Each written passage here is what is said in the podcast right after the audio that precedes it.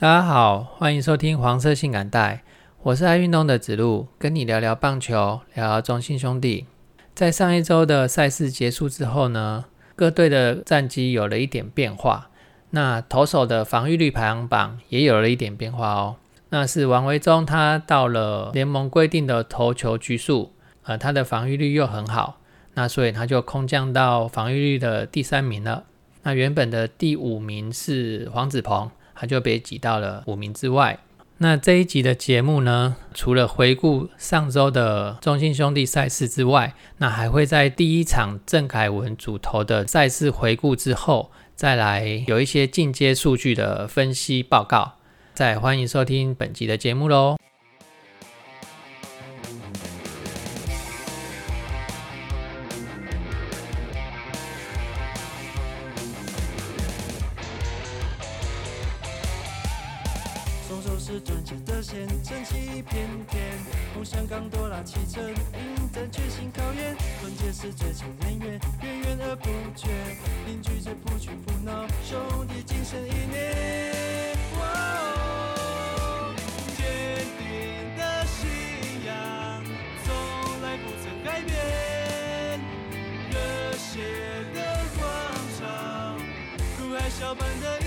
超越世界的极限。我们马上就进入上一周的赛事回顾。那上一集的节目里面啊，我们有提到凯文近五战的完美表现，三十四局的投球局数里面，责任四分只有三分。九月十五号礼拜三，他又出战魏全龙啦，他的表现啊，依旧是威啊，有多威呢？投满了八局，只被击出三支安打，没有四死球。这个我等一下会有境界数据报告。虽然凯文的表现精彩啊，但是魏全龙的林子玉他说，我也不是好惹的啦。林子玉也投满了七局，我们的打线只从他身上挤出零星的三支安打，外加两个四死球，拿下一分。那这一分呢，是在三局上阿坤他四死球上垒之后，杜佳明随后来一支二垒安打得到的。对我们攻击方来说啊，又是一个选到四死球的贡献呐，形成了一比零的领先。但是四局下半呢，马上有了一些状况。第一位上垒的打者是天哥，他二垒方向没有穿出去的球，因为自己的积极跑垒态度啊，形成了内野安打。凯文随后爆头送了一个垒包，然后李凯威他内野滚地球又推进了一个垒包，急一急到一个外野飞球，就得到了这一分。嗯，怎么这么顺利就拿到分数了？看起来啊，球运啊又在龙队这一边啊，但凯文接下来都把他们压得死死的。没有让龙队啊有任何的可乘之机。那龙队啊，反而是在林子玉下场之后，中继的林义达他第八局上场投球，就被阿坤啊挤出一支一垒安打，随后触及送上二垒。两出局之后，郑松恩他选到了四坏球，形成一二垒有人。再来上场的许基宏，他又选到了四坏球，哎，满垒啦！投手这样子送垒包啊，只是徒增自己的压力而已，让自己越投压力越大。陈子豪就在这个时候把握住了机会，清磊的二垒安打，气势啊已经过来我们这边啦。詹子贤随后再来一支德州安打，五比一，我们就收下这场比赛的胜利。好，来提一下凯文的进阶数据吧。那我要讲的主要是在四死球、三振跟那个被安打率的方面。既然要提凯文的数据，那就要有比较的对象。那比较的对象呢，是防御率跟三振排行榜的前五名投手。那这些投手分别有布雷克、德保拉、王维忠、罗莉、伍铎、徐若曦。那还有个我节目刚开始的时候提到的，被挤到防御率第六名的黄子鹏。那这样总共只有八位选手，感觉有点少，所以我又增加了一些呃比较常看、比较常上场投球的一些先发投手进来。那分别有古林、江晨燕、蒙威尔、陈世鹏，还有林子玉。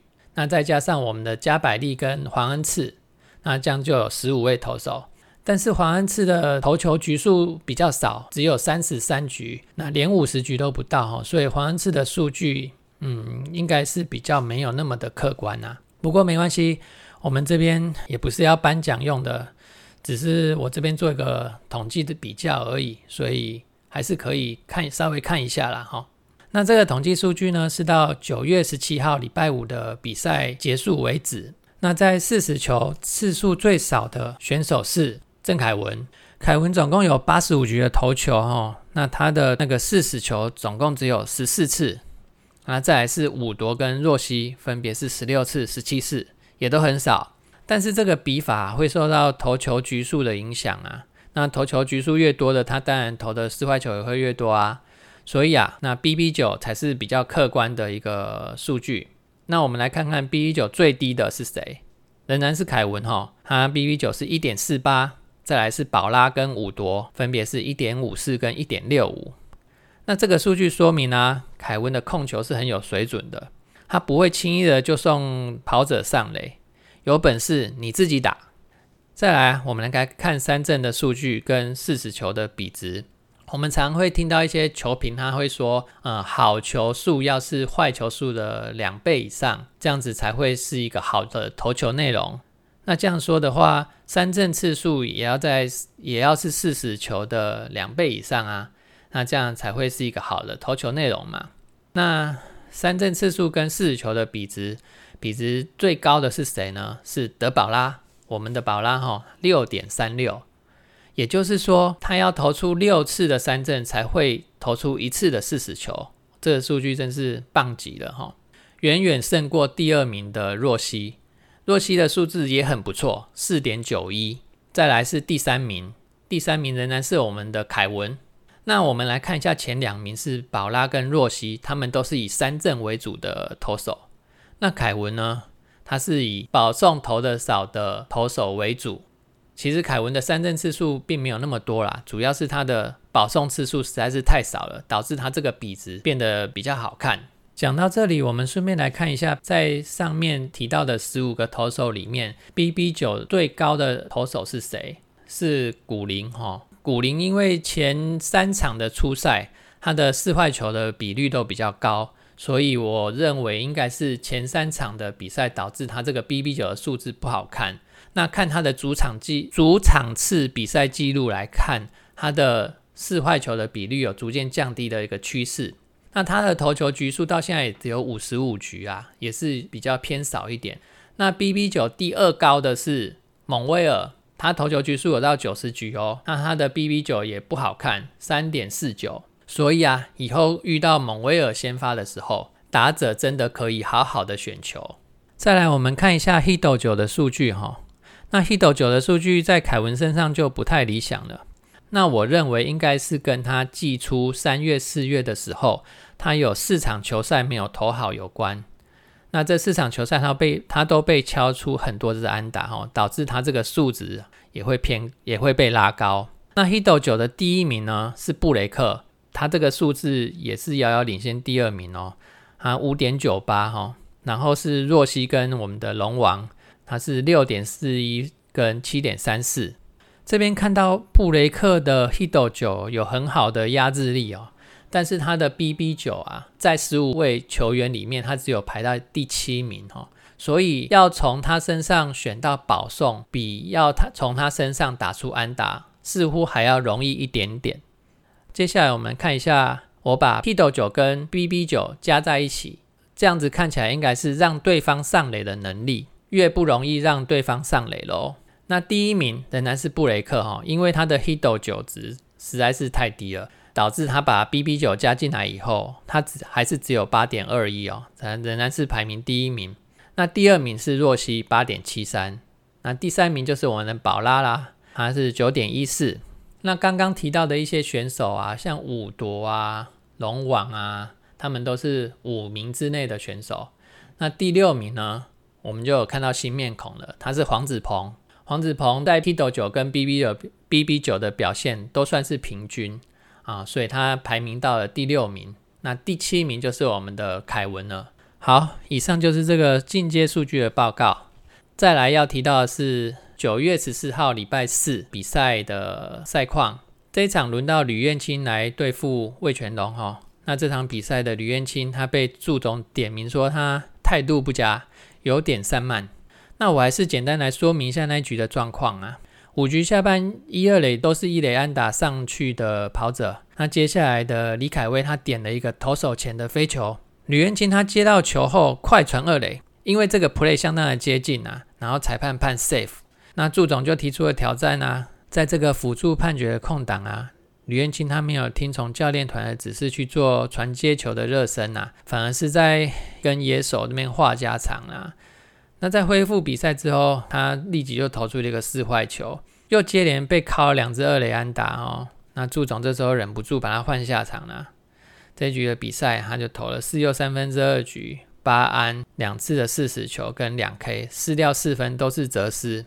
那这个态度不佳的新闻出来之后，吕彦青他也有马上做回应哦，还有在跟我们祝总好好的沟通一下。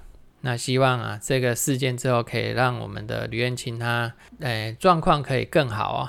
那其实这场比赛啊，从一局下半开始就有状况了哦。吕元清他先被李凯威敲一支二垒安打，那下一棒的急一急刀击出一个中间偏左的深远飞球。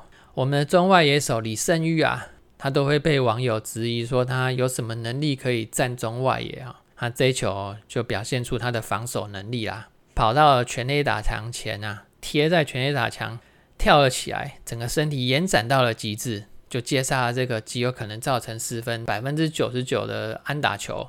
那下一棒呢？黄博豪他又击出游击后方的飞球，也是阿坤的美技来没收啦。那这一局啊，靠着我们两个精彩的美技化解了这个失分的危机。但是该来的还是会来啦。二局下半就被连续安打失分了。说这该来的失分呢，是因为吕彦青的投球，他着实让人感到不安稳。那直到四局下半退场后，我们的强大的牛棚接手才稳住了这个战局哈。那其实这场比赛啊，我们守住了他们的安打球之后，球运就比较偏向我们这边哦。四局上半呢，许继宏一颗游击正面的滚地球啊，不规则弹跳，然后形成的场地安打。接着詹子贤中外野方向不营养的飞球，也形成了德州安打。嗯，他跑垒是很认真啊，所以形成的二垒安打，这个不错，要夸奖一下。所以五局打完之后，二比四只有落后两分呢。到了第七局，大师兄选到了四坏球，然后阿坤、黄君生、威成都接续安打上垒，其中黄君生那一球也是一个内野的软弱滚地球形成安打。那在下一棒的陈伟汉说：“我要让一军的选手知道，二军上来是很有企图心的，他又能带动气氛啊，又又能带动气势啊。”一棒扫出二垒安打，超前的比数形成了六比四。第八局啊，文杰久违的安打加上家居的安打。然后小可爱在一支二连安打送回文杰，然后九局上许继宏、陈子豪的接连安打，最后就八比四收下这场比赛啦。胜投是五局上来的谢龙豪，然后小黑跟七哲都有上来中继或者中继点，我们赢的分数稍微多了一点，所以李正昌上来没有救援点。好，九月十七号礼拜五，那是本周跟魏全龙三连战的最后一场，是由德保拉对战王维忠。德保拉在七局的投球里面被打出四支安打跟一次四外球，投出了十一 K，失掉这一分，这一分相当相当的巨大，多巨大是整场两队唯一得到的一分，所以呢，我们就是这样零比一输掉了。前一晚，其实前一晚我看到德保拉先发的时候，我内心偷偷的想着，本周对战魏全龙三连胜，本周有机会拿下四连胜。好啦，那这边也要给王维忠拍拍手哈。七又三分之二局只有被打出四支安打，三次的四球，两次三振。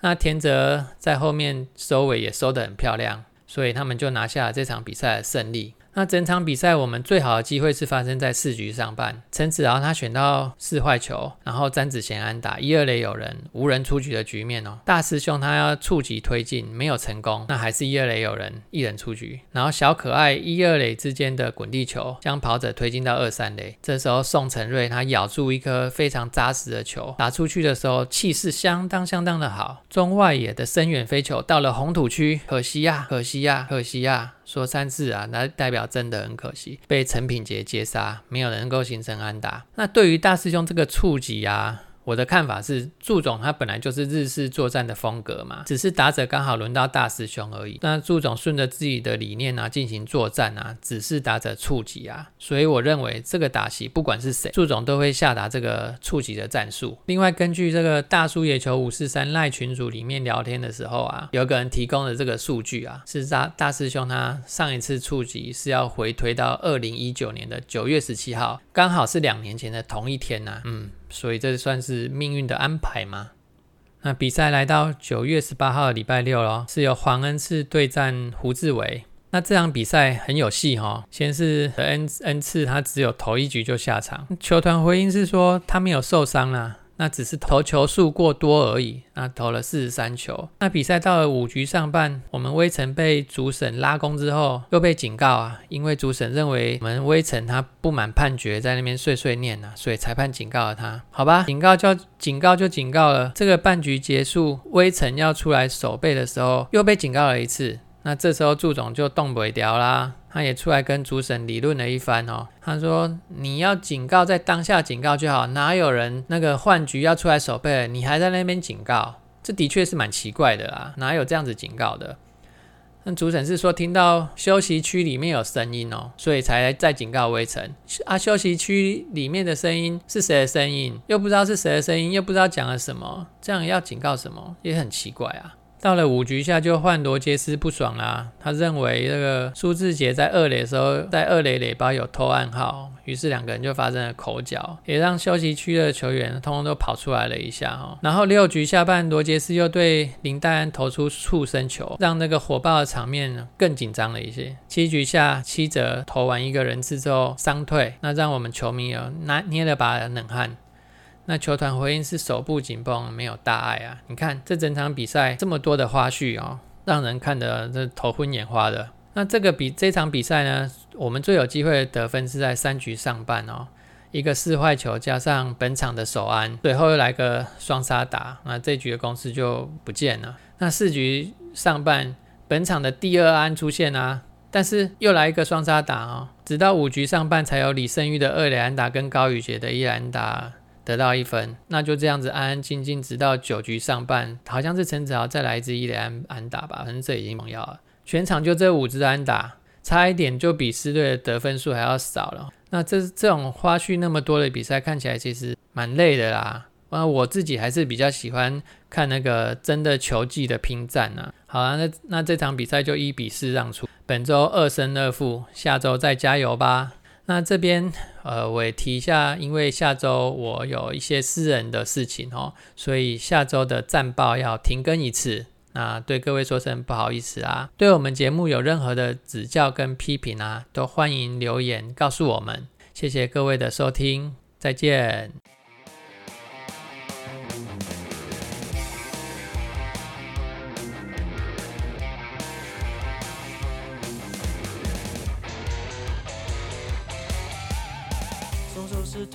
转起的线，撑起一片天。梦想刚多拉起程，迎战全新考验。团结是最强远远，源源而不绝。凝聚着不屈不挠，兄弟精神一念。坚定的信仰，从来不曾改变。热血的广场，如海啸般的意愿，超越世界的极限。